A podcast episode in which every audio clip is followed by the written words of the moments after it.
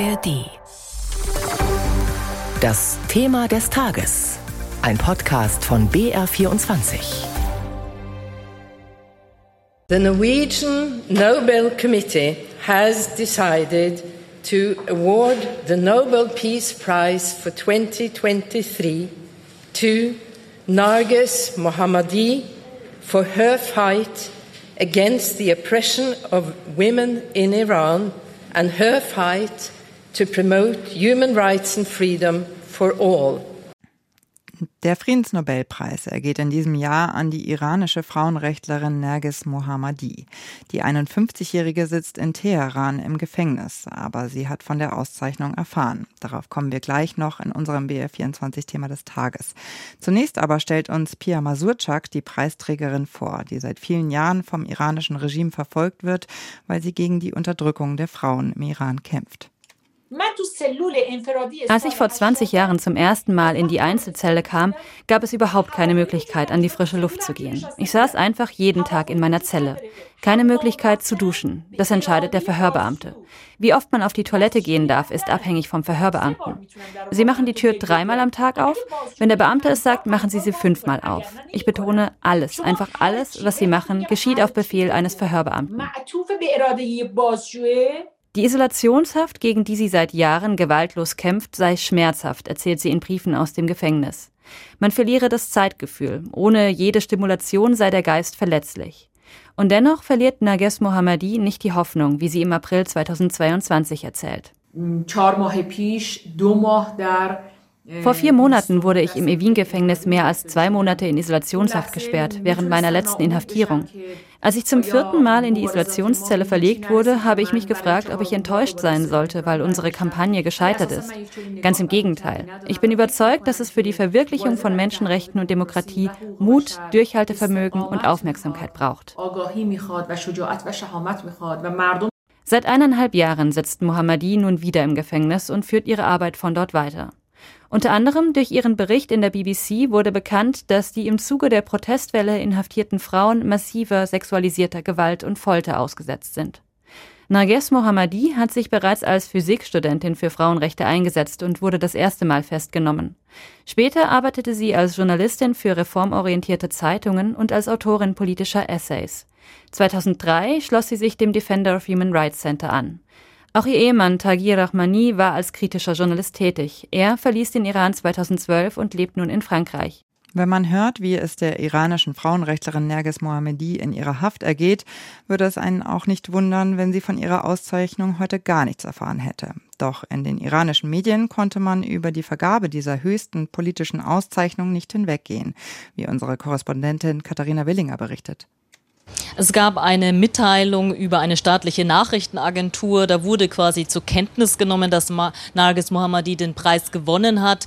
Und es wurde in dieser Meldung aber vor allen Dingen betont, warum sie denn im Gefängnis sitzt, nämlich wegen Propaganda, wegen Unruhestiftung und weil sie immer wieder Stimmung gegen die Islamische Republik macht. Also das war quasi keine Lobhymne, wie man sich vorstellen kann, sondern das genaue Gegenteil. Aber es ist ihr gelungen, eine kurze Botschaft aus dem Gefängnis zu schmuggeln und sie hat gesagt, dass dieser Nobelpreis, der Friedensnobelpreis, ihr extrem viel Kraft gibt und sie nochmal in ihrem Kampf bestärken wird und dass sie auch hofft, dass das Gleiche für das iranische Volk gilt, dass auch sie jetzt in ihrem Kampf um Veränderung sich noch stärker einsetzen und ihre letzten Worte waren, der Sieg, der ist sehr nah.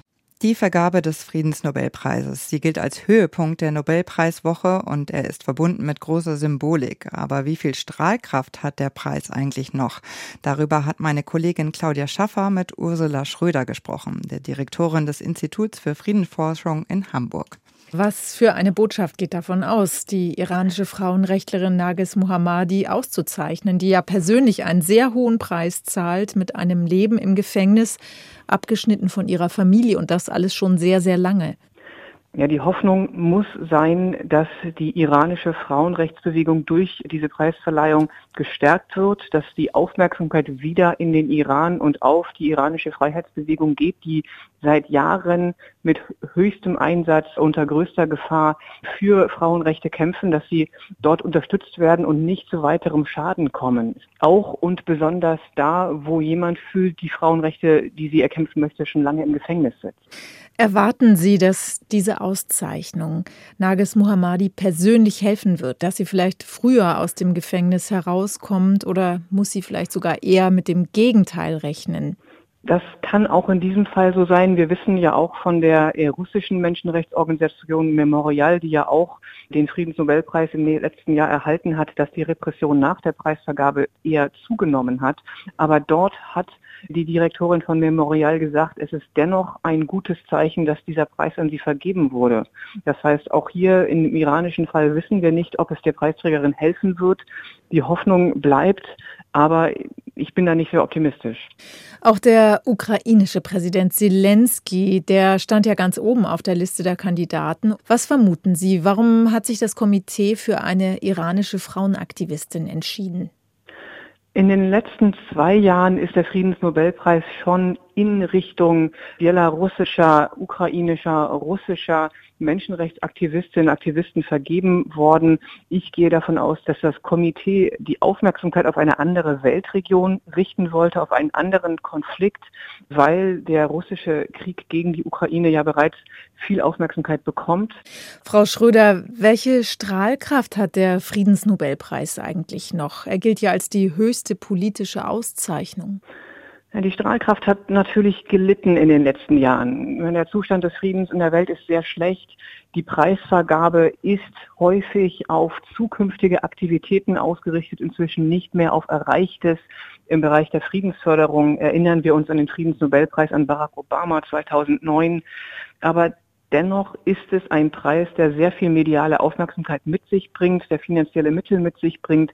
Und dieser Preis, der soll ja auch Nachahmen oder Nachahmeeffekte zulassen, dass sich andere Gruppierungen, andere Menschen dadurch dann in die Lage versetzt werden, sehen, auch so zu handeln wie die jeweilige Preisträgerin, der Preisträger. Und das ist die Hoffnung des Preises. Und in diesen Zeiten den Preis zu verleihen, halte ich für richtig. Das Nobelkomitee hätte sich auch entscheiden können, den Preis nicht zu verleihen. Das war Ursula Schröder vom Hamburger Institut für Friedensforschung zur diesjährigen Friedensnobelpreisentscheidung.